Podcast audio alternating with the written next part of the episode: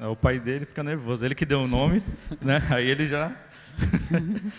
Felipe e a Cissa são irmãos nossos, né? irmãos da nossa igreja. Pode ter gente aqui que não conheça eles, então estou apresentando. Ah. Eles receberam um chamado específico de Deus, né? Quem conhece o Felipe há muito tempo sabe que Deus já está cozinhando ele né, há muito tempo. É. e falou isso há pouco tempo. E ele está de férias aqui no Brasil, né? Depois de três anos. Três anos. Três anos, né? Isso. Então, os avós nem conheciam, né, o neto, né? Os, os outros dois, né? Conheciam. O mais novo não, nasceu lá. Ah, não. É, o meu pai sim, mas os Não, estou falando dos pais. É, o é, os Norberto. pais dela ainda não, é verdade. É. E não, né, não conhecia. A Latininha estava falando conheci, que não conhecia mesmo. Só por internet. só por internet. E, e o Felipe está de férias aqui e aproveitei para vem para cá, vem contar um pouco aí como que não por informativo, mas pessoalmente, né? Uhum. E trazer para a gente a palavra de Deus. Então, Felipe e a Cissa estão aí. Tem dois filhos, né? Mas eles estão lá atrás. Se vocês conseguirem achar eles depois, aí correndo. Uhum. mas vou orar por vocês, tá? Senhor Deus, queremos te agradecer por, por mais essa noite. Obrigado, Deus, porque o Senhor tem realmente chamado é, cada um de nós, Deus, especificamente para situações, para lugares, Deus, e para pessoas, Deus. O Senhor tem realmente falado a cada um de nós. Usa a vida do Felipe agora nessa noite, Deus, para que o Senhor fale aos nossos corações, Deus, e a gente conheça melhor, Deus, tudo que tem acontecido lá para aquele povo que o Senhor também ama tanto. Então te louvamos pela vida dele, em nome de Jesus. Amém. Pai. Amém. Ok. É assim mesmo? Bom, primeiro, obrigado por poderem ouvir pelo convite, né? Formalidades. É muito bom ver todos e receber o carinho, receber o amor. Nossa, a gente está sendo muito amado. Deixa eu tirar essas coisas do meu bolso. A gente está sendo muito amado esses dias, muito feliz pela nossa família, claro, família de sangue, mas também pelos nossa família de sangue de Jesus, né? É muito, muita alegria para gente. Nosso tanque emocional está cheio de poder abraçar todos e mesmo no meio da pandemia, né, poder dar um abraço. E, e a gente só agradece a Deus e, e louva por a oportunidade de ter vindo e poder passar esse tempo. A gente volta dia 25 já. E, e é isso, muito bom ver vocês. Eu acho que falta algumas pessoas aqui também, né? Por exemplo, o Will, a quem eu deveria entregar esse HD hoje, ele não veio, né? É do tio Mazinho. Mas, enfim. E eu vou falar. Eu fiz uma pregação de bolso aqui, mas deixa isso para depois.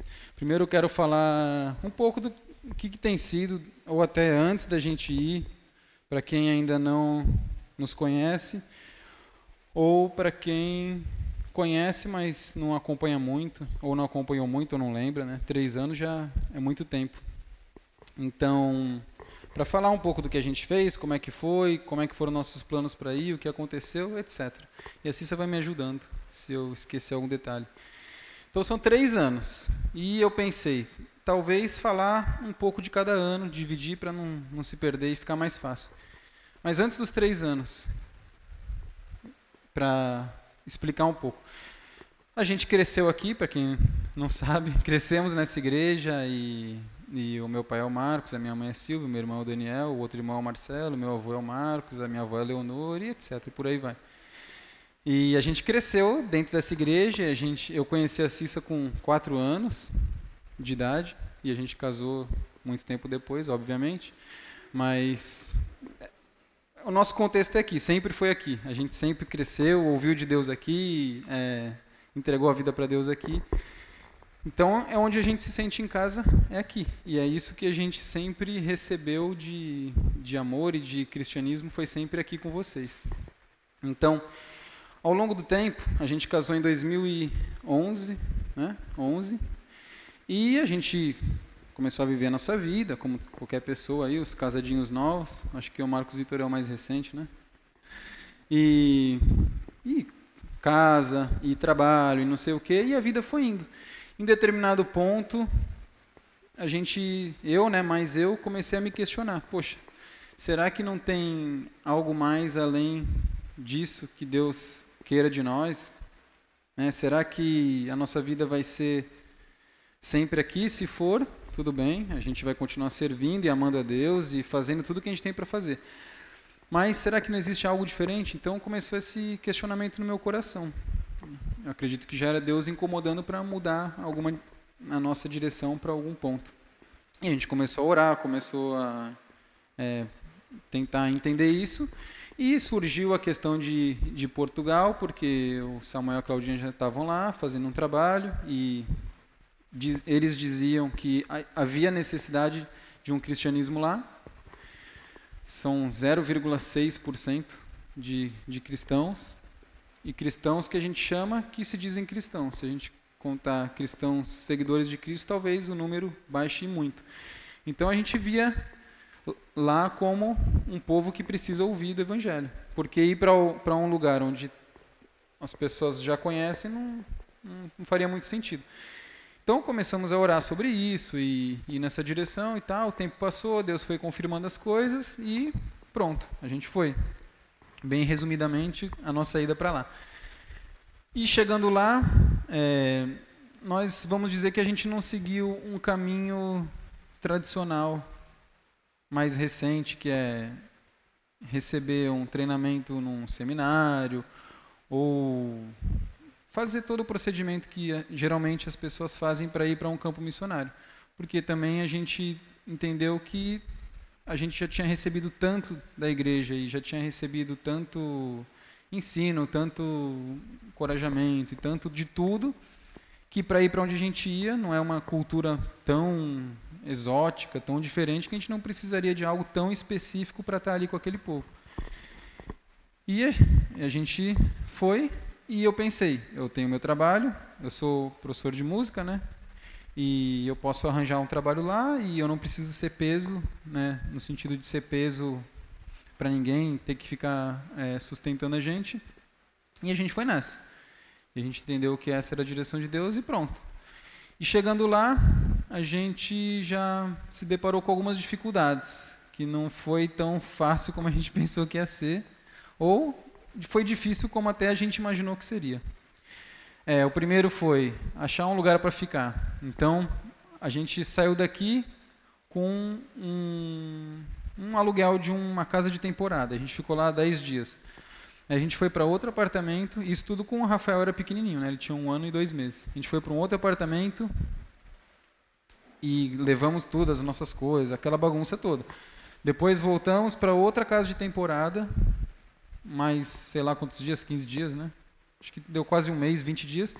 E depois é que a gente conseguiu ir para o lugar que a gente está hoje, que é o mesmo lugar que o, o da segunda vez que é a casa do, dos missionários que também trabalhavam com a Surf Church e que voltaram para a Alemanha. Então é lá que a gente mora hoje. E foi tipo assim, foi, se eu contar todos os detalhes, foi muito bom o cuidado de Deus, porque é um lugar que a gente não paga tão caro como nas outras rendas, né, que é muito, tá tudo muito caro lá. Enfim, então esse foi o nosso primeiro desafio, achar um lugar para ficar e conseguir ir se mantendo. Tá, a gente saiu daqui, com algum recurso financeiro para começar uma nova vida. A gente não costuma pensar nisso, mas pense em sair de, uma, de Santos e ir para outra cidade. Não sei se alguém já veio de outra cidade para cá ou já foi, com certeza, né? Aqui tem gente. Se é dentro do mesmo país, a gente já conhece mais ou menos as coisas, a gente fala e as pessoas te entendem. Então lá a gente falava e as pessoas não entendiam, as pessoas falavam, a gente não entendia. A gente não tinha facilidade de procurar o trabalho, não conseguia achar tão fácil um trabalho para ir, né? E as coisas foram indo assim e o nosso recurso financeiro foi acabando. Passou um mês, passou dois meses, passou três meses, quatro meses. E aí, quando deu, foi abril, foi março foi abril, que os que o Timazinha e a Tiamara foram para lá também. Para morar em Portugal com a mesma ideia, de servir aquele povo, de, de fazer uma diferença ali. E eles, na verdade, como vocês sabem, eles passaram um ano é, sabático assim, né? Eles juntaram recursos e, e foram lá para entender ainda se era ali que eles deviam ir e ficaram lá junto com a gente. Então, eles eles acabaram nos ajudando muito. Por quê?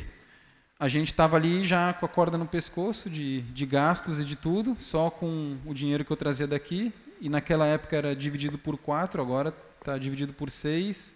Agora está cinco e meio, né? Desde que começou a guerra. Mas, assim, foi, foi bem no limite. Eles chegaram na hora certa, foi, foi de Deus mesmo. Eles chegaram, ficaram com a gente. Eles iam procurar um lugar para ficar, mas dentro dessa situação toda, eles viram, por que, que a gente não fica com vocês então, divide despesas esse tempo até a gente achar um, um lugar melhor para a gente ir e assim vamos, a gente vai acertando as coisas. E foi assim que aconteceu. Nesse meio tempo aí, desde o comecinho ali 2019, eu consegui alguns trabalhos de música na minha área, né? E o nosso objetivo de ir para lá sempre foi conhecer pessoas, alcançar o povo, testemunhar de Jesus. Então, a gente estava ali naquele pensamento, como é que a gente vai fazer isso junto com o meu trabalho, junto com o nosso envolvimento, onde que Deus quer a gente, em que localidade que Deus quer que a gente more para poder fazer isso. Enfim. E é, o tempo passou e eu não consegui achar mais nada de música. Eu dava aula em, em duas escolas de música, mas era muito pouquinho, assim, tinha um, poucos de alunos aqui, outros poucos ali, e lá é muito distante. Então, eu tinha que por exemplo, a gente mora no, na região do Porto, em, em Matozinhos. O nome da cidade é Matozinhos. Então, eu dava aula em Aveiro, que é lá para baixo. São 70 quilômetros. Lá para lá, isso é super longe, né? Aqui é, é o nosso vizinho, é São Paulo. Mas lá é muito longe, então eu tinha que ir e voltar. Tinha gastos e coisas, e enfim. E a gente viu que não dava para continuar assim. Eu prestei concurso para conseguir dar aula na, em escolas, mas também não deu certo porque contava muito a experiência, eu não tinha experiência nenhuma lá. E tal. E aí eu fui procurando e surgiu uma vaga de um trabalho que era num armazém de logística, tem nada a ver comigo, né? Para quem eu dei aula por 10 anos em escolas, né, escola normal de música para as crianças e tudo. Mas é o que estava ali na hora, o que surgiu na hora e é o que ia ajudar a gente na nossa situação do momento. Então, a gente entendeu se era isso mesmo, né? Se Deus estava direcionando para isso e tal. Eu fui lá. Então eu entrei como temporário, lá são é tudo diferente. Então, se eu for falar todos os detalhes para vocês, eu gasto muito tempo, mas por exemplo, são três tipos de, tra de trabalho que tem. Ou você trabalha como temporário com uma empresa terceira você não tem data para terminar o, o, contrato, ou seja, você entra no trabalho e se amanhã eles não precisam de vocês, eles avisam hoje, ó, amanhã não precisa vir mais. Então, esse é o tipo de trabalho temporário. O outro tipo é trabalhar contrato com um prazo certo de final. Então, pode ser seis meses, pode ser um ano, até o máximo de dois anos. Eles podem te dar esse contrato. E a empresa pode te efetivar se a empresa te efetiva, tem várias garantias, como, por exemplo, não ser mandado embora. Não, você não pode mais ser mandado embora só se aquele posto de trabalho se extinguir. Então, eu entrei como temporário, ou seja, eu não sabia que dia, como é que ia ser o dia de amanhã, mas eu fui lá. Então, entrei nesse, nesse armazém. É uma editora de livros, é a maior editora lá de Portugal, é um armazém enorme. Num lado é onde tem as impressões, que imprime muitas coisas, mas a maioria vem da China, como tudo do mundo, né? E do outro lado é o nosso armazém de logística. Então a gente entrega todos os livros que chegam de fora, de outras editoras e, de, e do nosso próprio bloco gráfico, a gente entrega para Portugal toda e para fora também, para Angola, Moçambique, para vários lugares, para Timor-Leste também. Então entrei nesse trabalho como temporário. Fiquei ali, comecei a conhecer as pessoas, foi a melhor coisa que aconteceu e hoje, né, depois de um tempo, a gente vê como um direcionamento de Deus, porque ali eu tive um aculturamento muito forte. Eu passei a comer junto com eles, eu passei a conversar com eles, conhecer as histórias deles, dos, dos portugueses. Se eu tivesse ido dar aula, talvez eu não tivesse tanta oportunidade de estar perto de tanta gente. Então eu ia lá na, no refeitório com eles, como com eles e tudo. E isso me ensinou muito, muito da cultura. Como uma outra pessoa me falou que tem, tem pessoas que vão para fora, que querem ter uma experiência no campo missionário, e as pessoas até pagam para ter uma experiência dessa. E pelo contrário, eu estava recebendo para poder ter uma experiência dessa. E aí comecei a ter muito relacionamento com as pessoas, conhecer um, conhecer outro, brincar aqui, conhecer. É, é tudo novo, né, gente? São gírias, são maneiras de falar diferente, são os palavrões que a gente tem que ouvir, mas a gente acaba aprendendo sem querer, né? E todas as coisas que a gente aprende por estar com pessoas que a gente nunca tinha ouvido falar. E, e eu continuei lá. Então, aquele concurso que eu prestei, que eu não passei em 2019, é, eles foram me chamar no final de 2019, em dezembro, porque surgiu uma vaga. Só que eu já estava ali há seis meses naquela empresa. E a gente orou, perguntou para Deus o que, que, que, deveria fazer. Porque eu não queria, já conhecendo aquelas pessoas, eu não queria largar eles, porque eu já estava fazendo amizade, já estava conhecendo e podendo falar coisas sobre Jesus para as pessoas. Eu não queria sair de lá. Então a gente tomou a decisão, não. Então vamos continuar aqui, eu vou continuar lá, mesmo temporário, eles podem me mandar embora amanhã, não tenho garantia nenhuma. Ganhar menos também, porque se eu desse aula eu ia ganhar um pouco mais, mas ia para minha área. Mas a gente decidiu ficar lá e, e, foi, a, foi a melhor coisa que aconteceu, né? Tava tudo no, nos planos de Deus. Então continuei lá e depois de um ano praticamente, entrou a pandemia em 2020. Como vocês sabem, como foi aqui, para nós também foi lá, mudou tudo e cheio de regras e coisas. E no meio de 2020, quando eu estava há um ano de temporário, que não pode, acho que são 10 meses de temporário, eles, eles é, flexibilizaram as regras por causa da pandemia. Eu estava quase um ano como temporário, eles me contrataram. Então a empresa me contratou e me deram um contrato de um ano. Então agora eu já estou no segundo contrato de um ano. Em junho agora, se eles quiserem que eu que eu continue, eles me efetivam ou eles me dispensam. Eu estou nessa situação. Mas então eu entendi, a gente entendeu que eu deveria continuar lá para continuar tendo relacionamento com aquelas pessoas, para poder continuar testemunhando de Jesus ali e, e aprender mais e é coisa que nunca aconteceu aqui. Vocês sabem, quem teve comigo nas, cel nas, nas células, né, que a gente andou junto e tal, sabem que é, nas escolas que eu dei aula, eu não tinha tanta afinidade ou tanta facilidade ou tanto relacionamento para poder conversar muito com alguém ou para poder compartilhar alguma coisa mais é, assim na mesma linguagem para as pessoas né, do meu trabalho e isso lá tem acontecido muito isso tem sido muito bom é, de poder fazer uma pergunta para alguém e fazer a pessoa pensar mais profundamente a respeito de Deus e tal. Então, a gente, eu tô lá, continuo lá. O que, que a gente pensou? Que seria, pelo menos, para eu conseguir ver algum resultado, né? A gente não sabe qual é o resultado, a gente sabe que é Deus é que toca no coração das pessoas. Mas o meu sonho era pelo menos ver uma pessoa convertida ali, né, diante do testemunho que a gente dá, entender quem é Jesus, passar algum tempo, porque é, não é fácil, né? A gente de outra cultura, de outro contexto, tudo diferente. Então eu pensei que de repente estar tá ali três, quatro anos seria uma coisa boa para a gente talvez ver algum resultado nesse sentido. Isso, se Deus falar outra coisa, ele falou, e não sei né, se a gente vai ter que pegar em armas para ir lutar com os russos. Falaram até que a gente veio para aqui fugido, mas a viagem já estava planejada antes. mas brincadeira. Mas a gente não sabe o dia de amanhã. O que a gente sabe é que hoje eu estou lá e tem sido muito bom. Falando do trabalho, é, o trabalho é um trabalho básico. É pegar, é tudo automatizado lá. São, tem vários robôs assim que andam no, nos trilhos. Eles colocam os pallets cheios de livros. A gente tem que tirar livro dos pallets e colocar em caixas plásticas. E aí tem tapetes rolantes na empresa inteira. Tem vários robôs que buscam esses totes, que são essas caixas plásticas. E, e a gente separa os livros assim. Tudo automatizado. Eu tô até, eu já posso até andar de empilhadora, para vocês verem como não tem nada a ver comigo, né? Mas como eu já aprendi, eu ando de empilhadora, de máquina e pego as coisas lá. Mas, é, mas é assim, o trabalho é assim.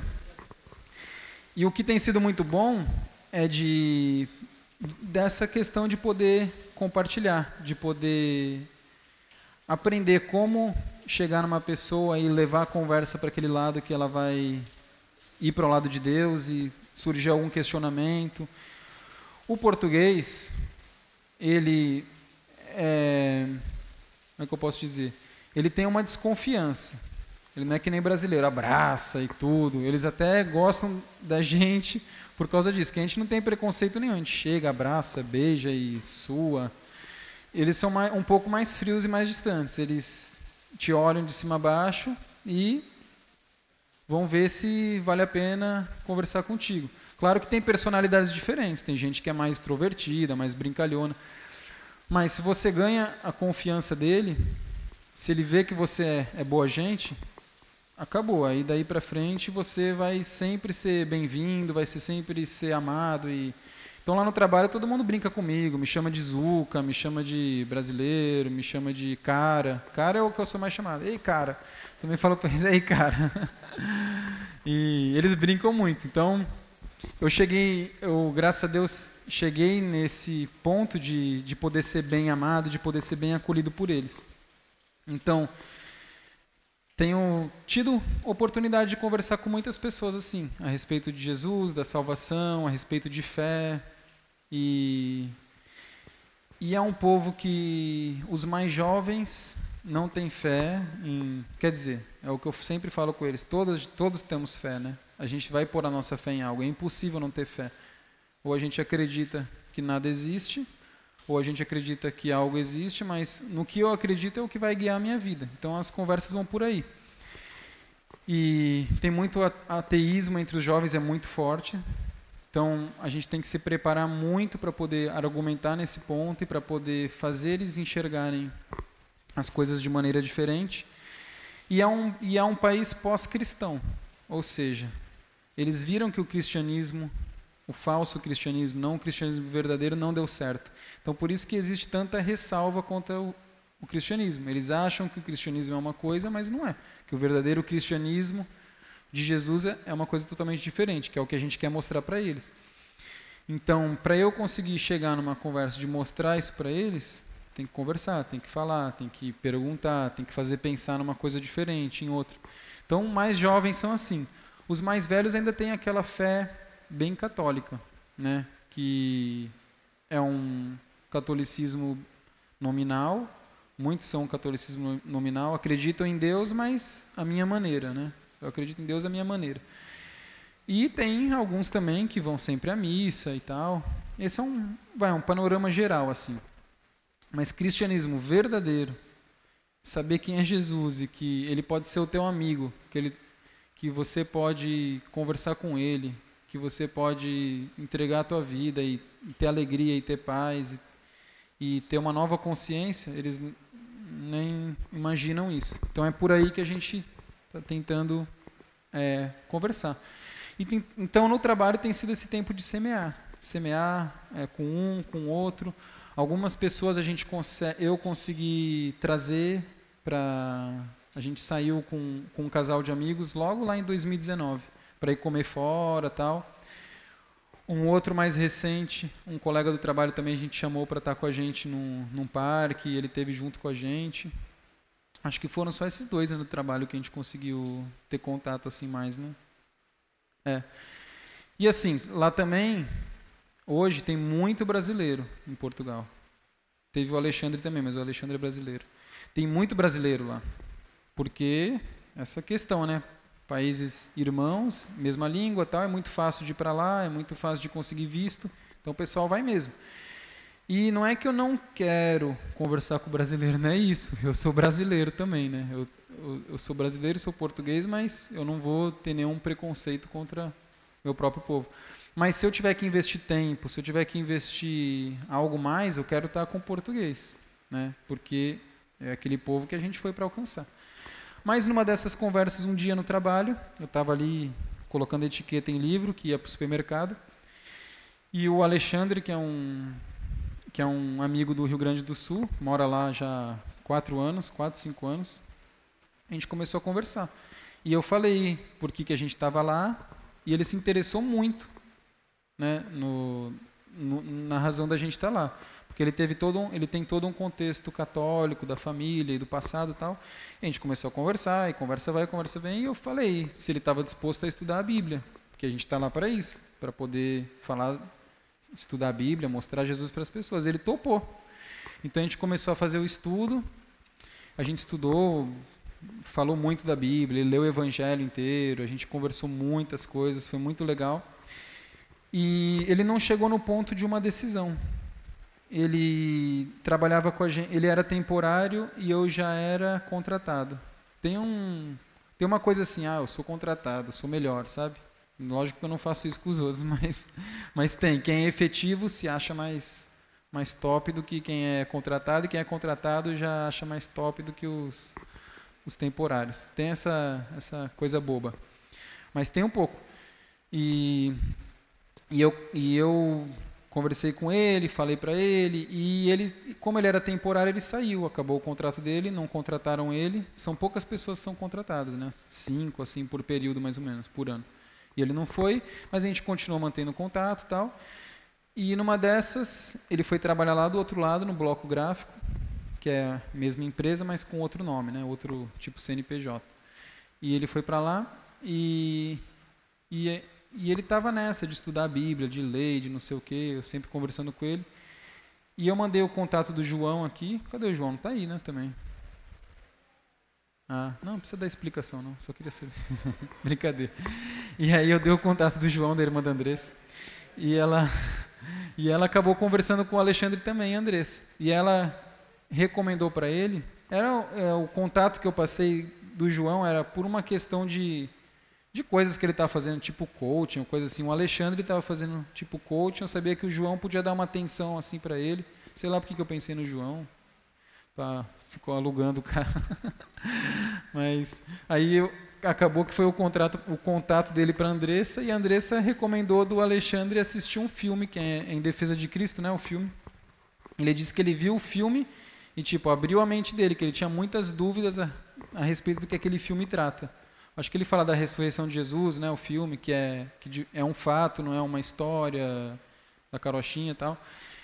E depois disso a gente continuou mantendo mais contato. Só que aí, como tudo que está indo muito bem, acontece algo. Ele resolveu se mudar lá para uma cidade do norte. O Alexandre é ele, a mulher e dois filhos. Então a gente tem bastante em comum, né? Tem as crianças também.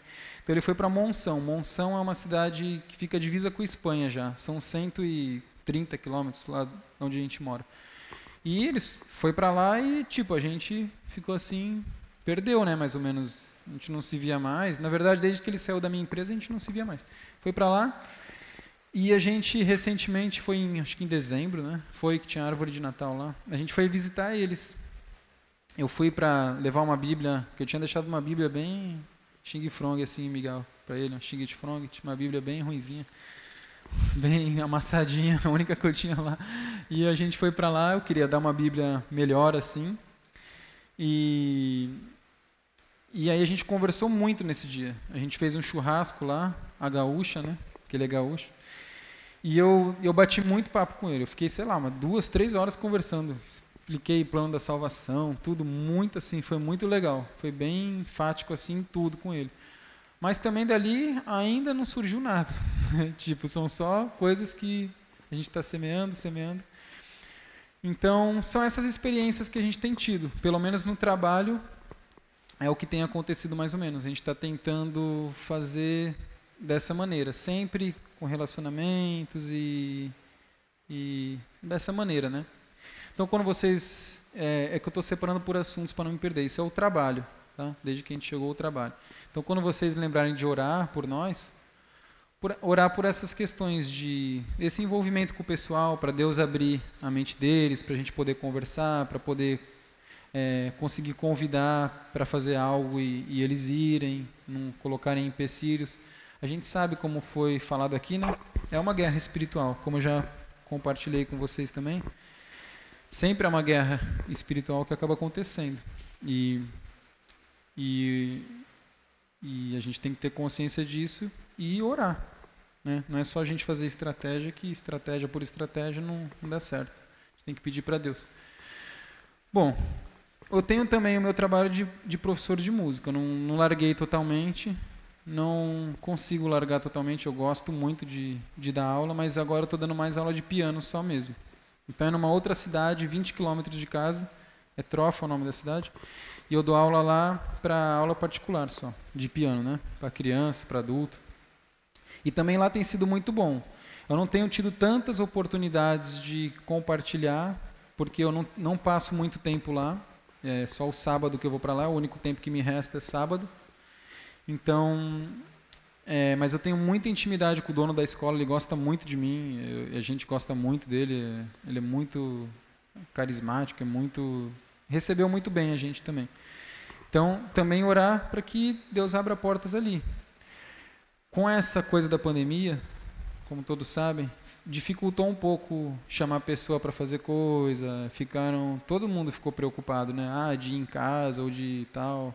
Agora que as coisas estão aliviando, parece, né? Se não voltar tudo para trás outra vez. Mas tem esse trabalho e eu também estou tocando junto com um grupo é, de amigos, me convidaram um, um colega da, da igreja da Surf Church me convidou para ir tocar tipo numa banda. Então a gente toca músicas do, do Neil Young. Não sei quem conhece Neil Young, ninguém conhece, nem eu conhecia. Mas a gente toca, eu não conhecia, sério, ninguém conhece. A gente já foi várias vezes dar concerto em, em bares assim, e ninguém conhece Neil Young. Mas é, é, interessante, vale a pena. É rock, né? Quem gosta de rock. Eu tô lá no teclado fazendo rock e tal. É legal, eu gosto. E o, o Domingos, desse grupo que é o baterista, que é o João, o César, que é da, nossa, que é da minha igreja, o, o, que é o baixista, o guitarrista e eu somos todos cristãos. O único que não é, é o Domingos, que é o tipo o líder da banda, que ele é todo espiritualizado, acredita em Buda, em meditação e não sei o quê. Então a gente também quer de alguma maneira tentar criar laços ali para alcançar ele. Timazinho já foi em ensaio, já foi também em concertos para tentar ali conhecer mais ele, né? Mas é uma outra coisa do meu trabalho que também está englobado em, em compartilhar de Jesus, em conhecer as pessoas e etc. Bom, sobre o meu trabalho, eu acho que é isso. Hoje eu estou nessa, então. Então, de 15 em 15 dias, eu mudo de horário. Eu tenho que trabalhar das 7 às 3h40 e das 3h30 à meia-noite e 10. De 15 em 15 dias eu mudo. Então, isso acaba atrapalhando um pouco em casa, né? Porque quando eu estou no horário da noite, eu quase não vejo o Rafa. Eu levo o Rafael para a escola, ele entra às 9 e eu não vejo mais ele. Então, dificultou, entrou o turno esse ano. Aumentou muito o trabalho e a gente tem que trabalhar de turno. Foi uma coisa meio, para confessar para vocês, que eu não gostei muito, assim. Mas, como nosso objetivo é estar é, é tá ali por eles, a gente vai, vai fazer, né? Por outro lado, trabalhar das 7 às 3h40 é excelente. Sai cedo e tal, fica com um pouco de sono, mas é excelente. Aproveita mais o restante do dia. Enfim.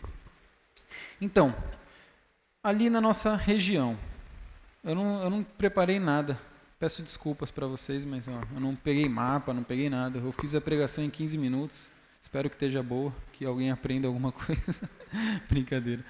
Mas eu não preparei mapa, nada. Então é assim, Portugal está aqui, né? Uma tripinha assim, 10 milhões de habitantes. Só em São Paulo tem mais gente do que Portugal inteira.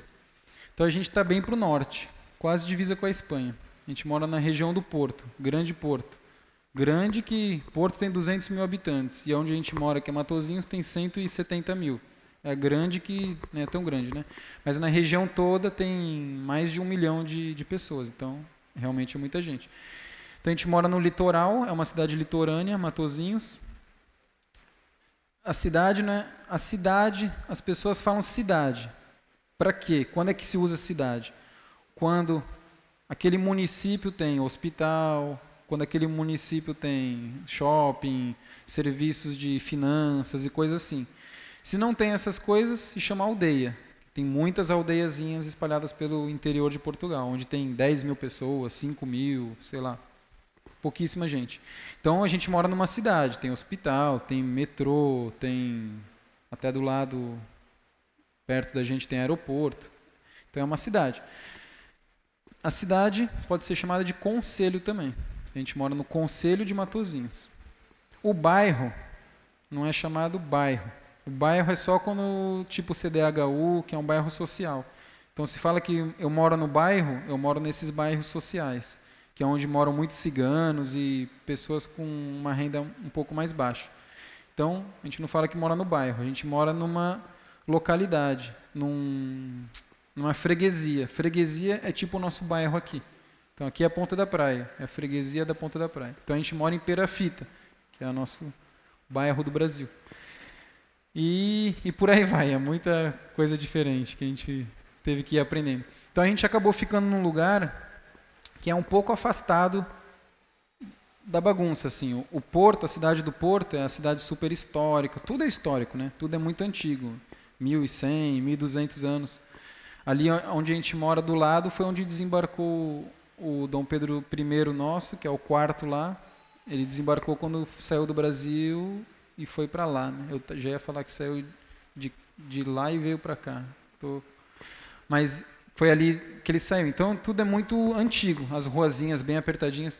Mas a gente mora mais na periferia, um pouco mais afastado, que foi onde a gente conseguiu ficar. Porque as, os aluguéis são muito caros e é muito difícil de achar, mesmo, mesmo tendo, é, mesmo os que têm são muito caros. Então a gente acabou caindo no lugar certo, do jeitinho que Deus queria. E foi muito bom, porque onde a gente mora, como é um lugar mais tranquilo, as pessoas tem mais relacionamentos. Então a gente sai, nossos vizinhos conhecem a gente. É, aí tem na, nas cartas que eu coloco tem o nosso vizinho do, do primeiro andar, que é o resto de chão, né?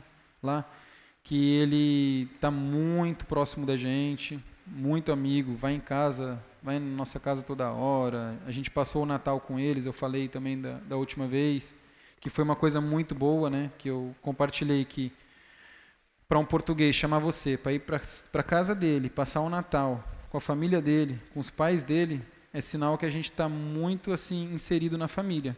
Então, isso foi muito legal de, de ter acontecido. Então, a gente está nessa, a gente tem servido muito eles.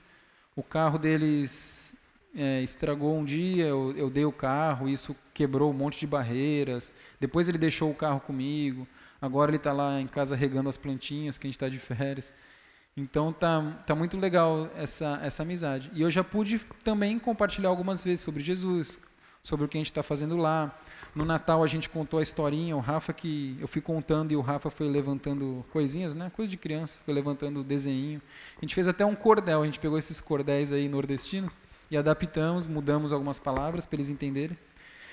E, e é isso, a gente está ali também tentando se aproximar na vizinhança o Rafael entrou na escola, que é pertinho de casa, cinco minutos de casa. Então, é, o objetivo dele entrar foi ele se envolver com mais crianças, porque senão não tinha ninguém ali, é só nossa família. No prédio tem alguns, mas tem algumas crianças, mas é difícil de se ver assim, né, de brincar junto. Então, a Cissa quis né, colocar ele na escola para ter esse relacionamento, para ela também conseguir ter relacionamento com os pais e estar tá inserida naquele meio. Então foi muito bom. O Rafa conseguiu fazer amiguinhos e quebrou aquela coisa, né? Ele já está se aculturando também, porque em casa, apesar da gente falar os nomes das coisas diferentes, casa de banho, é, sei lá, o que, que é descarregar o autoclismo? O que, que você acha que é descarregar o autoclismo? da descarga, puxar descarga. Então, é tudo diferente, é muita palavra diferente. A gente usa todas as palavras de Portugal, que é para ele justamente aprender e para a gente também aprender, né? É muito diferente. E o jeito de falar é diferente também, o jeito de construir frases. Então, a gente também tenta falar diferente com o Rafa assim. Então, lá na escola tem sido bom para ele aprender também e estar tá inserido lá dentro. E se vocês conversarem com ele, vocês vão ver que ele já fala algumas coisas. A gente pergunta alguma coisa, ele, pois, ele fala. Muito engraçado. E, e, ele já pegou os jeitinhos de falar. Acontece alguma coisa, ele, fogo! Ele fala que lá, que lá fala assim também. E muito bom. E aí a Cissa começou relacionamentos ali na escola também. Então muito, foi muito positivo. Eu coloquei, compartilhei isso também tem uma senhora que chama Angélica e a, e a filha não, a netinha que chama Vitória. Essa menina, Vitória, a mãe dela morreu de câncer, de cancro, né, que chama lá. é, acho que há dois anos. Ela não lembra, né? Porque é muito pequenininha. Mas morreu a, a mãe e morreu o vô também, que é, um, é o, era o marido da, da avó dela, né? Morreu, então ela é viúva e cuida da menina sozinha. Então essa senhora, ela só anda de preto, ela tá assim, parece que ela tá meio, sabe, meio depressiva, porque ela é uma, parece ser uma pessoa extrovertida, a gente conversando com ela, ela conversa e tal, mas ela, ela já confessou que ela não tem nenhuma alegria na vida. Então, a Cissa tem buscado um relacionamento com a senhora. Então, ela percebeu, né, a Cissa, num dos dias que a professora estava conversando com, com essa senhora Angélica e falando, ó, você precisa levar a menina para passear, porque a menina, a Vitória, fica em casa o dia inteiro, fica vendo desenho, e a senhora fica lá, fica lá sentada, a menina fica brincando, vendo desenho, e é isso. E o dia seguinte é a escola, depois é desenho, a escola, e a vida delas são assim. É assim. Então a Cissa ouviu essa conversa e, e começou a convidar essa senhora para ir brincar. Tem uma pracinha perto de casa, para eles, para o Rafael ir brincar com a Vitória. Então elas têm ido muitas vezes. Até o ponto de agora, a, a senhora Angélica e a Vitória irem em casa também. Então elas já estão indo em casa, estão brincando, ficam lá brincando com os brinquedos. E a senhora também fica lá com a gente. Da última vez, uma semana antes da gente vir para aqui, a gente conversou assim, nada profundo ainda, nada sobre Deus, né? A gente está ainda é, andando devagar. Mas o nosso objetivo também é mostrar uma esperança viva e verdadeira para uma senhora dessa que não tem nada. Que que, que ela espera da vida? Eu nem sei o que, que ela que, que ela pensa, né? Ela vai ficar aí vivendo e vai morrer um dia, que, que ela pensa para onde ela vai, o que, que, que, que ela acha de Deus, será que ela tem raiva de Deus porque levou o marido e a filha? Né? Pode ser o pensamento dela, não sei. Então, peço que vocês orem sempre por esses. Seu Abel também, o vizinho, tem outros vizinhos lá que a gente ainda não tem muito relacionamento, tem sido mais com o seu Abel e com a Dona Glória e com o filho André. Inclusive o, o pai dela, da Dona Glória, faleceu agora, semana passada. E o filho já estava bem assim, meio depressivo, porque o avô estava mal, agora ele morreu e a gente não estava lá para dar um abraço, né?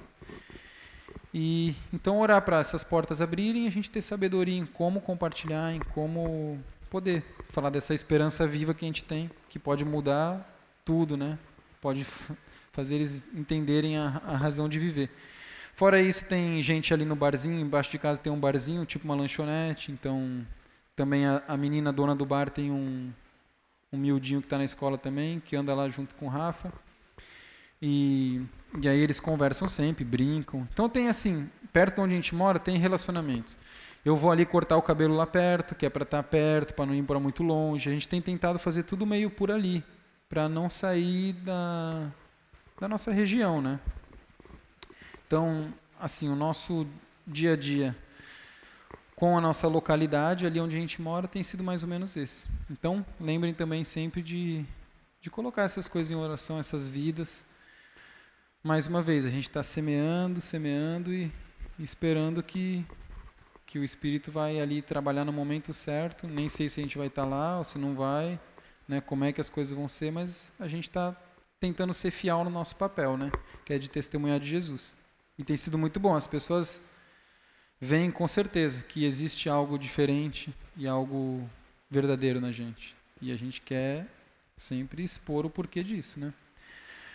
Certo. Em relação à igreja, quando nós fomos para lá, a gente foi especificamente para trabalhar junto com o Ministério Surf Church. O que é o Ministério Surf Church? O que, que ou o que, que era na época?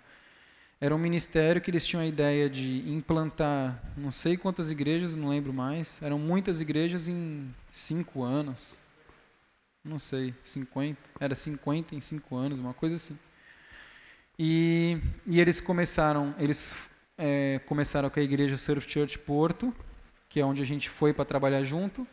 Depois de um tempo, eles, eles abriram a igreja Surf Church em Viana do Castelo, que é uma cidade também lá para o norte, perto da Espanha. Então a gente foi como vocês, quem, quem me conhece e conhece a gente, sabe que a gente vai de cabeça nas coisas. Então, eu já fui lá, já fui servir, já fui trabalhar, já fui conhecer as pessoas na igreja, fui tocar no louvor. Talvez eu deveria ter ido um pouco mais devagar, eu confesso. Mas eu fui porque é o jeito. E a gente recebeu gente em casa, chamou para ir na nossa casa, o pessoal da igreja, e fazia eventos da igreja lá. A gente já escancarou, né? Como todo bom brasileiro, a gente já já procurou fazer assim.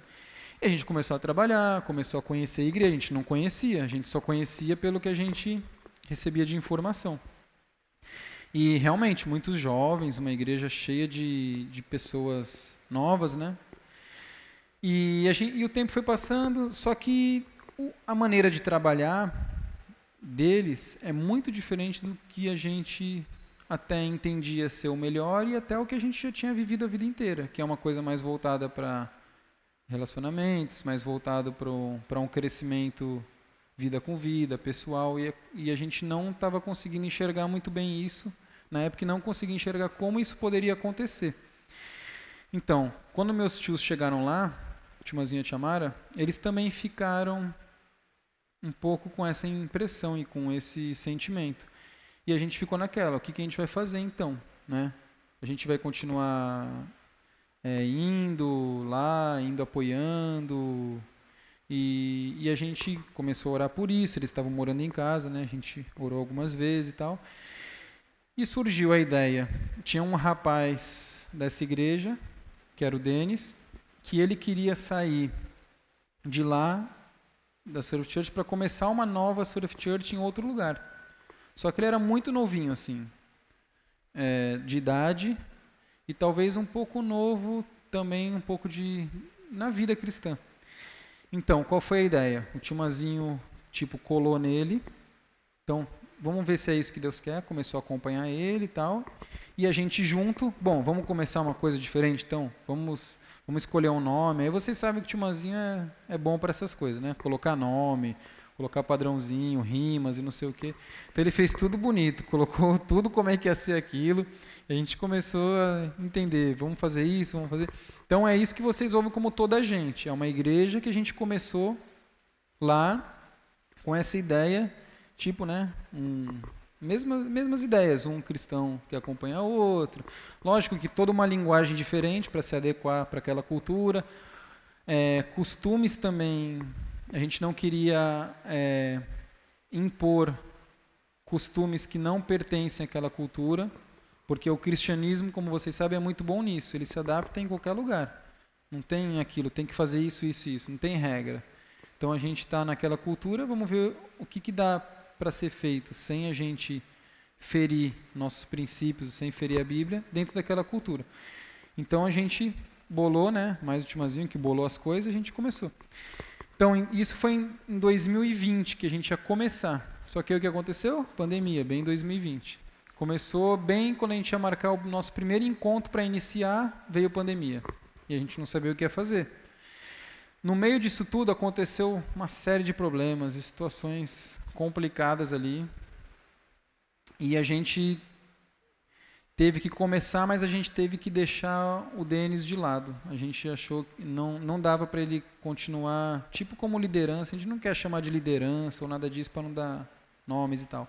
Mas ele viu que ele não poderia participar desse, dessa criação com a gente, né, desse, desse movimento de da gente propor isso para as pessoas.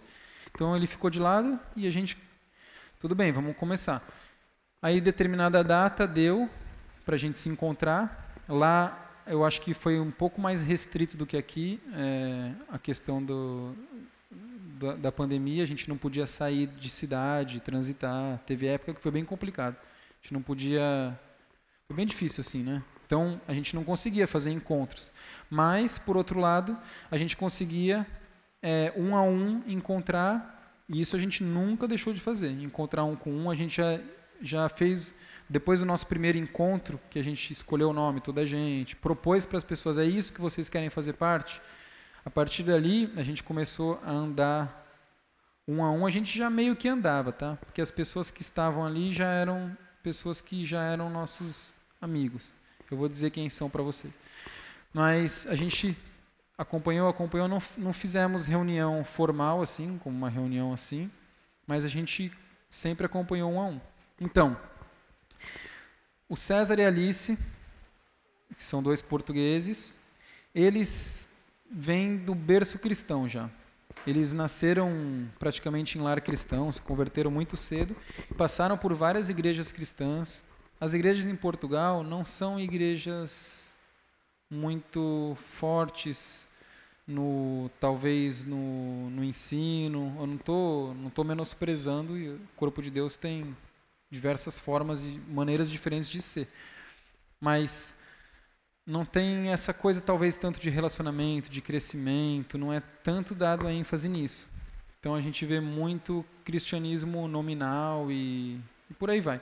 Então César Alice eles cresceram muito num contexto cristão evangélico, eles serviram na PEC, eles foram missionários da PEC, considerados missionários da PEC. E eles tiveram várias situações difíceis e, nossa, a vida deles foi sempre uma confusão. Então, César e Alice vieram desse contexto a gente teve o Denis, que eu falei para você já, e a irmã dele, a Raquel, que vieram para formar esse nosso grupo. O Denis tinha, tinha alguns amigos, que é o Felipe e o João. Todos esses portugueses até agora, tá? Todos, todos são portugueses. Que são esse Felipe e João são amigos que andaram junto com o Denis na escola, sempre tiveram um relacionamento. E depois tinha ali a Rafa e o Andrew, que são do Rio Grande do Sul, também estavam conheceram a Surf Church. A gente se conheceu na Surf Church, e eles não sabiam para onde ir, estavam assim meio queriam uma coisa mais relacionamento, mas são muito legal eles. E não sabiam para onde ir. A gente falou, então, se vocês quiserem juntar com a gente. Nesse meio tempo, o Tchumazinho deu uns estudos bíblicos, eles participaram. Então tem todo um contexto que a gente se conheceu mais mais próximo, né? Então eles entraram também. E aí, fora eles, o Samuca, que é lá do Recife, é Recife, não, é Fortaleza, Fortaleza e Ceará, né? Ele veio lá, ele veio lá do Ceará, de Fortaleza. Teve um contexto muito complicado na, na vida dele, ele veio das favelas e tal, e coisas, envolvimentos com drogas e tal. Então ele também entrou nesse nosso grupo. Já está lá em Portugal faz acho que seis anos. E eu, eu é que era mais próximo dele. Eu estava andando muito junto com ele já na Surf Church. E ele também queria algo mais diferente assim. E fora eles, o Timazinho Tiamara, e eu, a Cissa e, e o Rafael na época, né? O Gabriel não tinha nascido. Então, mais ou menos metade, seis eram portugueses e, e quatro, cinco, seis brasileiros. Era mais ou menos a metade, metade, né? Mas é o que a gente sempre fala: se os brasileiros estão para alcançar os portugueses, é isso que a gente quer. A gente não quer que vire uma comunidade isolada e, e morra aí, né? Enfim, começamos, acompanhamos, não sei o que, e foi, o tempo passou. Esses que vieram de um contexto cristão tiveram que trabalhar muita coisa na vida deles, de o que, que significa relacionamento, o que, que significa ser igreja o César Alice, por exemplo, nunca tinham ido na casa de outras pessoas da igreja. Não acontece, é só o domingo, estou no domingo e pronto, e é o próximo domingo. E aquela coisa de passar o domingo inteiro na igreja, fazendo comida, sabe? Aquele contexto bem assim que a gente, que a gente conhece. Não é o nosso contexto aqui, mas. Então eles tiveram que deixar Deus trabalhar muita coisa na vida deles em relação a a se relacionar, a se abrir, e estão ainda nesse processo, estão, estão firmes, estão querendo, estão desejosos de aprender. E Timazinho e Tiamara que colaram neles desde o começo e estão sempre acompanhando eles. E aí, passou 2020, e em 2021 tivemos muitas baixas aí. O Denis, depois de muita confrontação e e ensino, e exortação, e encorajamento, como a gente fala aqui também, do Timazinho, principalmente, é, declarou que ele não sabia se, se queria mesmo saber de Deus. Então, saiu. Aí ele saiu, a irmã dele, que é a Raquel, sempre ficou sempre meio assim, meio de lado, também foi embora. E os dois amigos dele também já eram cristãos novos, estavam assim mais para lá do que para cá, nunca se envolveram muito, nem em qualquer lugar. Então também decidiram que não, não iam mais participar. Ou seja, a gente teve aí muitas baixas aí em 2021. E o Samuca, que eu acompanhei por muito tempo, aí anos acompanhando ele, ele também é, até foi para a Bélgica depois e decidiu que não queria mais também participar do nosso grupo. Ou seja, hoje estamos nós, eu, a Cissa, Timazinho Tiamara, o César e Alice, a Pati, minha prima que veio para lá também, a Rafa e o Andrew. E agora chegou mais uma menina que foi trabalhar lá em Portugal, daqui, né, também brasileira, que se juntou com a gente. Ou seja, hoje nós temos, se for falar de portugueses e brasileiros, temos só o César e Alice. E o que a gente está orando sempre é que Deus abra as portas e que a gente consiga é, trazer gente, né? E as pessoas se convertam e venham somar para para. Então hoje o nosso grupo está assim. O que, que a gente faz? A gente não é, é muito diferente da nossa realidade de Santos aqui. As coisas são muito distantes. Tem um conjunto de prédios aqui, depois você anda alguns quilômetros, tem outro ali, é tudo muito espalhado. Santos é do lado, né? Um mora aqui, outro mora ali, eu vou andando e tal. Eu percebi isso agora que a gente veio de férias para cá. Então, é, as coisas são muito distantes, não é fácil e é custoso é, se, se, locomover. Então, por exemplo, César e Alice, acho que é 10, 12 quilômetros de casa. O Timazinho e a Tiamara, que moram do lado da gente, né, para a distância de lá, já são 5 quilômetros. Eles são, tipo, do lado, mas já é. Daqui vai até o canal 2, canal 1, não é tão distante. mas Aí os outros moram no Porto. A Patrícia e o, a Rafa e o André moram lá no Porto. Já são mais 15 quilômetros, eu acho. Então as coisas são muito espalhadas. Então é difícil a gente conseguir é, se ver toda hora. Né? Não, não tem muito esse contexto que nem aqui. Então a gente tem mantido sempre muito forte nossos encontros de o grupo de comunhão e discipulado, que lá a gente chama de amizade de crescimento, que são esses grupos que se acompanham e as pessoas têm essa troca. E as nossas pequenas celebrações, que são seriam a celebração, a gente tem feito de 15 em 15 dias. Então é o, é o como a gente tem se encontrado e como a gente tem gerido. Fora isso, o Tio Mazinho criou um monte de material, ele fez do zero, vocês sabem como é que ele é, né? Ele criou materiais do zero para ajudar no crescimento tal e para o um não cristão, como apresentar para o não cristão. Tem um, um é, sobre sobre Jesus tem um material, depois tem outro se a pessoa já quer se comprometer mais e depois tem sobre oração, sobre evangelismo e um monte de coisa. Ele já criou um monte de material para a gente poder usar. Então a gente está dando também instrução para essas pessoas da igreja, né, para nós crescermos e e ir para fora e também alcançar mais gente. Então, o contexto de igreja está mais ou menos esse. É como a gente tem feito, é como a gente tem crescido. E a gente não quer, como eu já falei, é, esbarrar com, culturalmente com o povo. Por exemplo, se a gente é, propôs de fazer um encontro um dia inteiro de final de semana, a gente sabe que a gente vai esbarrar com as famílias, porque as famílias ficam juntas no fim de semana. A gente não quer ter esse tipo de confronto. Então a gente está tendo cuidado, percebendo ainda como é que são essas coisas, né? essas questões. Então, no contexto de igreja, é mais ou menos isso que tem acontecido. E, e mais o que, Cícero? Falei do trabalho, eu falei da nossa, onde a gente mora, falei da igreja. Acho que é isso, né? E assim mais ou menos que a gente tem tem sido o nosso dia a dia. Se vocês quiserem saber alguma coisa, podem perguntar, senão a gente continua. Hoje a gente é esse grupo, toda a gente, né, da igreja.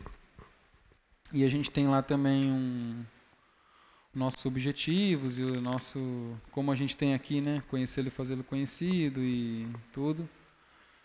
E, e a gente tem também essas coisas para nortear a gente e para é, ajudar-nos a, a, ter um alvo para a gente alcançar aquele povo lá. Então, nosso coração é esse, hoje. Né? É, o, é o que eu digo. Talvez, quando eu fui, eu não posso dizer que eu amava aquele povo. Eu nem conhecia, eu não sabia os costumes, eu não sabia. E nem conheço ainda. Porque se alguém vai conversar comigo, ah, conhece tal cantor, conhece tal ator, conhece aquele Aquela propaganda que passava não sei quantos anos atrás, eu vou dizer que eu conheço, eu conheço muito pouco ainda. Três anos é muito pouco tempo para a gente conhecer uma cultura nova, apesar de ser parecida, ser a mesma língua, mais ou menos, né? é, é pouco tempo para a gente ainda conseguir estar é, tá tão por dentro e, e, e perceber tudo, né? entender tudo o que acontece. Mas já foi um grande, eu acho que em três anos foi um grande, não digo um grande avanço, mas foi uma, foi muito bom já poder ter tido todas essas experiências, né? Deus ter proporcionado para a gente tantas coisas legais acontecendo. E é isso. Alguém quer perguntar alguma coisa? Se não, vou pegar minhas anotações. Ok? Então, ainda falando nesse contexto. Peguei aqui um, um texto da Bíblia. E a gente usa a Bíblia lá também, isso é muito importante. Ainda não estamos em outro livro. Acho que esse é o principal. Mas é engraçado de falar de livro, porque eu falo para as pessoas da Bíblia lá e eu estou trabalhando com um monte de livro. Quem é que quer saber de livro lá? Acho que as pessoas têm raiva, né? Quando eu falo da Bíblia. Pega livro todo dia na mão e falar que a Bíblia é o mais importante de todos. Mas, mas é, né? A gente pode fazer. Se é a palavra de Deus. Muito bem. Então, nesse contexto, o que, que significa ser cidadão? Vamos lá, falem para mim. O que, que significa ser um cidadão? Porque a gente percebe muito isso lá. Eu, eu tenho a cidadania portuguesa. Né? Eu, eu sou duplo cidadão. Só a Cissa que ainda, ainda não conseguiu, mas se tudo der certo agora, ela vai. A gente vai dar entrada nisso. Mas o que, que significa ser um cidadão? Fala aí. Pertencer a um povo, mais o quê?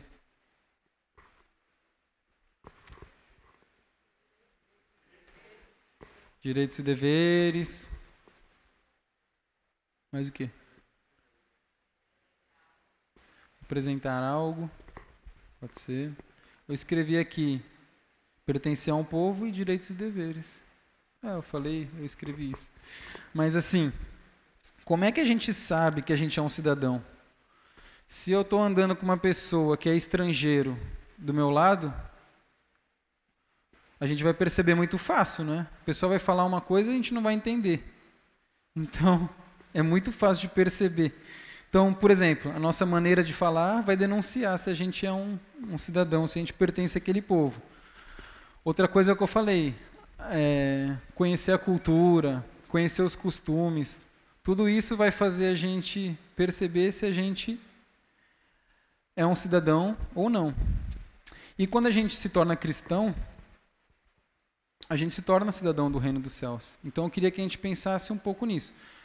A gente sai de uma condição de cidadão do mundo para se tornar um cidadão do reino dos céus. E isso tem que ser, tem que causar muita diferença na nossa vida.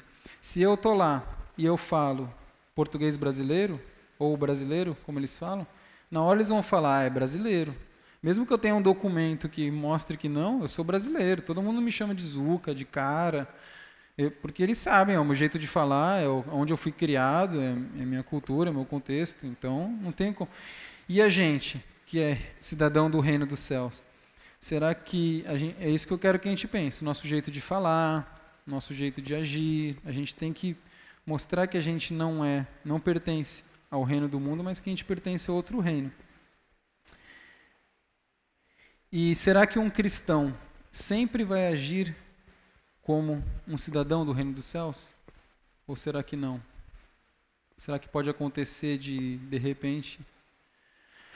Será que há um risco de ele não ser ele ser um cidadão, mas não agir como um cidadão? A gente falou daquela coisa dos direitos e deveres. Pode acontecer, não pode? Então, então vamos abrir lá em Filipenses 3. Versículo 1. Vocês ainda usam a nova tradução da linguagem de hoje? Tá bem, então nada mudou, né? Três anos. Mas tudo bem, não era para mudar, isso é muito bom, tá? Estou criticando, não. Apesar de a NVT ser mais fish, como se diz lá. Então eu queria que a gente pensasse um pouco nisso. Vamos ver o que, que Paulo está falando. Paulo está falando aí para os filipenses, né? Algumas coisas. E nesse capítulo 3, ele vai falar um pouco dessa questão de ser cidadãos e etc. Então, eu vou ler que eu acho que vocês ainda fazem aquela coisa de um, dois, três, né? Eu não sei, eu estou perguntando porque eu não estou aqui há três anos. não estou falando que é errado. Era lá. Deixa eu ver então. Eu vou ler aqui o começo, depois a gente faz uma leitura interativa. Então, olha só o que ele fala. Para terminar, meus irmãos, sejam alegres por estarem unidos com o Senhor. Não me aborreço de escrever, repetindo o que já escrevi, pois isso contribuirá para a segurança de vocês. Cuidado com os que fazem coisas más, esses cachorros que insistem em cortar o corpo. Porque os que receberam a verdadeira circuncisão fomos nós, e não eles. Nós adoramos a Deus por meio do Espírito e nos alegramos na vida que temos em união com Cristo Jesus, em vez de pormos a nossa confiança em cerimônias religiosas como a circuncisão. O que, que ele está explicando aí? Cuidado com os cachorros. Quem são os cachorros que ele está falando? Não é o Juninho. Pera lá. que essa já é antiga. Brincadeira, Juninho. É que o Juninho é conhecido como cão, mas é coisa nossa. Mas então, cuidado com os que fazem coisas más, esses cachorros que insistem em cortar o corpo. Quem pode me dizer que que, que, que Paulo está falando? Que isso não tem nada a ver para a gente hoje, né? Ele está falando para aquele povo daquela época, naquele contexto. O que, que significa cortar o corpo? Ele vai falar ele depois, no versículo 3. Ele está alertando. Vocês podem falar, tá? Não é pergunta retórica, não. Podem falar um pouquinho também, um bocadinho, como a gente fala lá, para a gente conversar. Mas ele está falando o quê? Que existiam judeus que estavam falando para os cristãos que para eles serem aceitos por Deus, eles deviam fazer a circuncisão, certo? Todo mundo entende esse contexto? Depois de Jesus, a gente passou a entender com uma nova aliança de que a gente não precisa fazer circuncisão mais, como os judeus faziam naquela época. O povo escolhido por Deus, Israel, tinham que se circuncidar, era uma das condições para eles fazerem parte daquela aliança, daquele contexto naquela época. Então, depois, isso não precisa mais acontecer. Só que alguns ainda diziam que os cristãos tinham que fazer isso. Então, o que o Paulo está falando? Cuidado para não ir na onda deles. Nós não adoramos mais a Deus por isso. Nós adoramos a Deus por meio do Espírito. Nós temos a vida em união com Cristo e não e nós temos essa vida em união com Cristo e não pomos mais a nossa confiança nessas coisas, em cerimônias, circuncisão e outras coisas religiosas. Tudo bem? Entenderam o contexto que ele está falando? Ok, vamos continuar então. É verdade que eu também poderia pôr a minha confiança nessas coisas. Se alguém pensa que pode confiar nelas, eu tenho ainda mais motivos para pensar assim. E aí ele fala que ele foi circuncidado quando ele tinha oito dias, ele era da tribo é, de Benjamim, ele tinha sangue hebreu, ele era fariseu, ou seja, ele era um entendido daquela lei daquela época. Ele era tão fanático por aquela lei e por aquele contexto que ele foi criado que ele perseguiu a igreja. Então, como é que eu posso viver aqui a minha vida? Eu posso viver, infelizmente, sendo cristão, pensando nas coisas da lei. Eu posso seguir o exemplo dos religiosos. Eu posso, de repente, ficar olhando para as pessoas e falando isso pode, isso não pode, nesse contexto religioso. E o resultado que eu vou ter com isso vai ser que eu vou me tornar uma pessoa orgulhosa em relação aos outros. Eu vou olhar os outros por cima, eu vou me achar melhor do que os outros. Então a gente tem que tomar cuidado para não viver a nossa vida cristã dessa maneira. Porque se a gente viver assim, a gente não está agindo como um verdadeiro cidadão do reino dos céus. E Paulo fala: no passado, todas essas coisas valiam muito para ele, mas agora, por causa de Cristo, ele considera que isso não tem valor. Não somente essas coisas, mas tudo o que ele fazia no passado é uma completa perda. Nada mais tem valor. Agora o que vale é conhecer completamente a Cristo. Ele jogou tudo fora, como se fosse lixo, para poder ganhar a Cristo e estar unido com Ele. Então ele já não procura mais ser aceito por Deus por causa da obediência à lei. Agora, por meio da minha fé em Cristo, que eu sou aceito. Essa aceitação vem de Deus e se baseia na fé. Tudo que eu quero é conhecer a Cristo e sentir em mim o poder da sua ressurreição. Quero também tomar parte nos seus sofrimentos e me tornar como ele na sua morte, com a esperança de que eu mesmo seja ressuscitado da morte para a vida. Ou seja, Paulo não vai mais nessa onda, desde que ele entendeu quem é Cristo, ele abandonou isso tudo e ele está alertando: não vamos olhar para quem quer tornar a gente um religioso. Não vamos entrar na onda deles de querer colocar regras e leis para achar que é assim que a gente vai ser aceito por Deus. Então, temos que ter isso em alerta. Agora vamos pular lá para o 17, versículo 17. Que aí tem um outro risco que pode acontecer. Alguém pode ler o. Vamos fazer aquela coisa dos homens e mulheres? Pode ser? Do 17 ao 20, primeiro as mulheres, depois os homens, do 17 ao 20. Tá bom? Homens ímpares, é, mulheres ímpares, homens pares. Ok? Lá? Um, dois, três.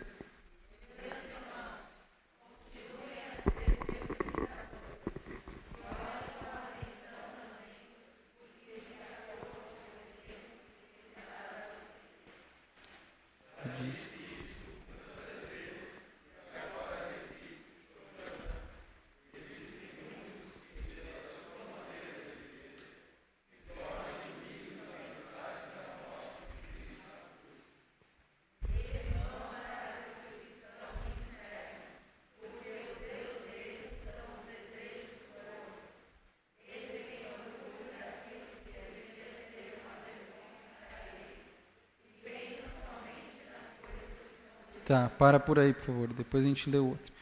Então, um outro alerta para gente, cristãos, tomem cuidado com as pessoas que vivem a vida da maneira que elas querem. Uma coisa é a gente viver achando que a gente vai agradar a Deus pela lei. Não vai ser assim, a gente não vai ser aceito por Deus assim. E outra coisa é a gente, como ele fala lá no 19, viver seguindo as pessoas que só é, querem saber dos desejos do corpo, ou que o seu próprio Deus é eles mesmos. Então eu coloquei isso como o licencioso, como uma pessoa que não tem limites, ela só ela quer fazer a vontade dela, ela faz. Então se eu vivo como essas pessoas, eu vou seguir o exemplo dos que amam o mundo e o resultado disso vai ser uma vida sem limites.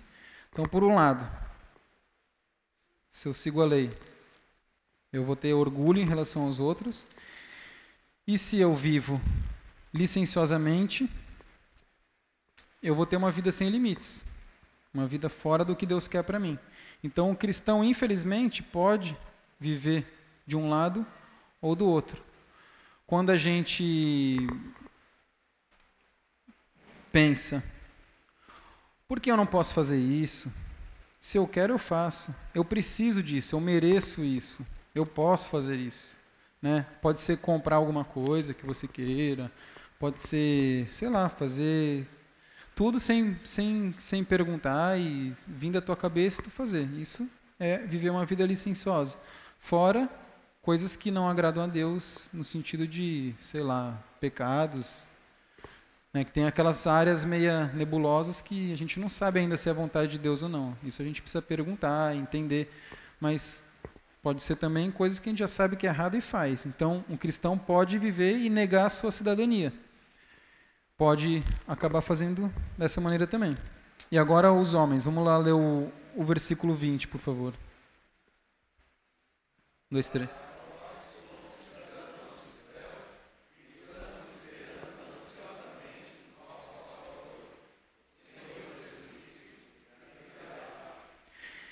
Então, não é, é por aí mesmo, obrigado. É só até o 20.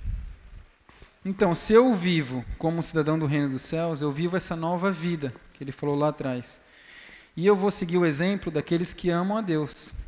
Paulo fala para seguir o exemplo dele e daqueles, ele fala aí mais para trás, para seguir o exemplo dele e daqueles que vivem essa, essa nova vida com Cristo. Se eu fizer isso, eu vou viver a verdadeira liberdade. E eu vou conseguir mostrar para todos que eu sou verdadeiramente um cidadão do reino dos céus.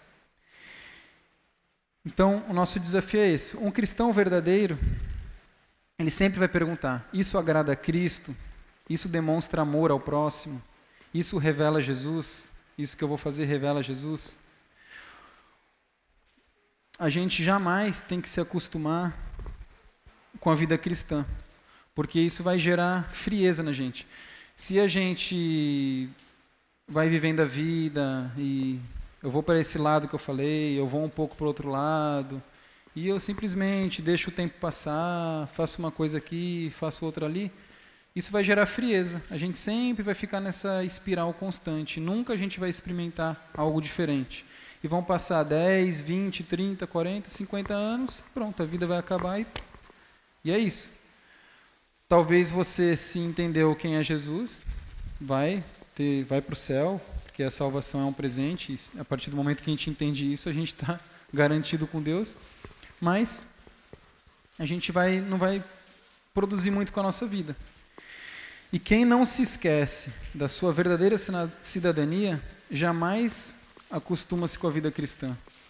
A gente sempre tem que estar tá, é, fora da nossa zona de conforto. A gente não pode estar tá tudo muito confortável. Ah, eu estou ganhando muito bem, eu consigo comprar tudo que eu quero e eu vou vivendo, eu vou fazendo as coisas. Então talvez isso seja sinais de que eu estou indo muito para um lado ou estou indo muito para o outro. E talvez isso não seja a verdadeira liberdade que a gente pode experimentar se a gente tiver uma vida alicerçada em Deus. Agora a gente vai voltar lá no versículo 12, porque ali ele vai dizer como é que a gente faz para não esquecer essa verdadeira cidadania que a gente tem. Lá no versículo 12 ao 16. Então no 12 ele fala assim: Não estou querendo dizer que já consegui tudo o que quero ou que já fiquei perfeito, mas continuo a correr para conquistar o prêmio, pois para isso já fui conquistado por Cristo Jesus. Então, Paulo está tendo aí uma atitude humilde ele está falando que ele já não conseguiu tudo isso, ele não ficou perfeito. Então isso é muito importante para a gente não esquecer qual é o nosso lugar, qual é a nossa cidadania. Lá no versículo 13, ele fala: É claro, irmãos, que eu não penso que eu já consegui isso. Porém, uma coisa eu faço: esqueço aquilo que fica para trás e avanço para o que está na minha frente.